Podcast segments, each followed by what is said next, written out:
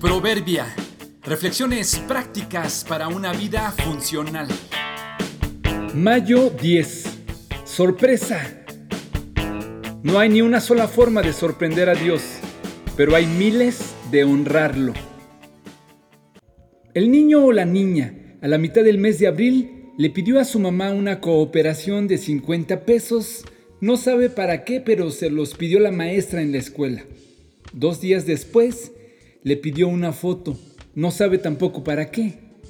El día 8 de mayo llegó a la casa con una invitación para un festival que se llevaría a cabo el 10 de mayo en las instalaciones de la escuela. Cuando los niños entregan la invitación a su mamá, suponen que la mamá no sabe de qué se tratará esa reunión y la mamá tiene que fingir que tampoco sabe que la esperan para festejar el Día de las Madres.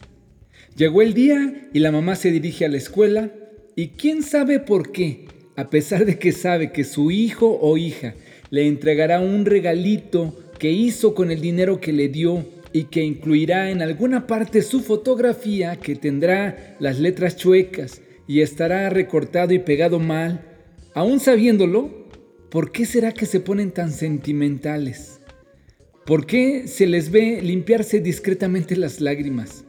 ¿Por qué, si cada año es lo mismo, siguen sorprendiéndose?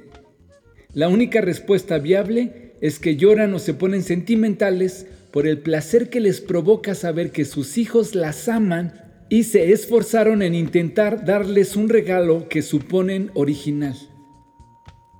Todos los humanos somos igual que los niños pequeños que hacen un regalo de recortes, sopa y encajes para su mamá y mientras lo preparan sienten que es una gran tarea. Imaginan que sorprenderán a su madre. Se piensan unos genios. Ingenuamente olvidan que todo lo que hicieron se compró con el dinero que ellas dieron. No tienen presente que ella les dio la foto que le están devolviendo. Olvidan que no hay forma en la que ellos por sí solos puedan generar algo sin la ayuda de sus padres. Nuestros proyectos, tu empresa, tus ideas, los productos que vendes, lo que escribas, lo que inventes, lo que patentes, las buenas obras, la caridad, tus limosnas, tus ofrendas, tus donativos, la ayuda social. Absolutamente nada podríamos hacer si Dios no nos hubiera dado con anticipación los 50 pesos, la creatividad y el ingenio.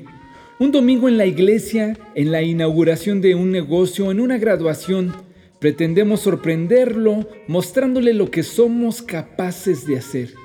¿Quién sabe si al vernos llorará o reirá de nuestra ingenuidad? Ni lo intentemos, nunca lograremos sorprenderlo. Honremos lo mejor con lo que nos ha dado.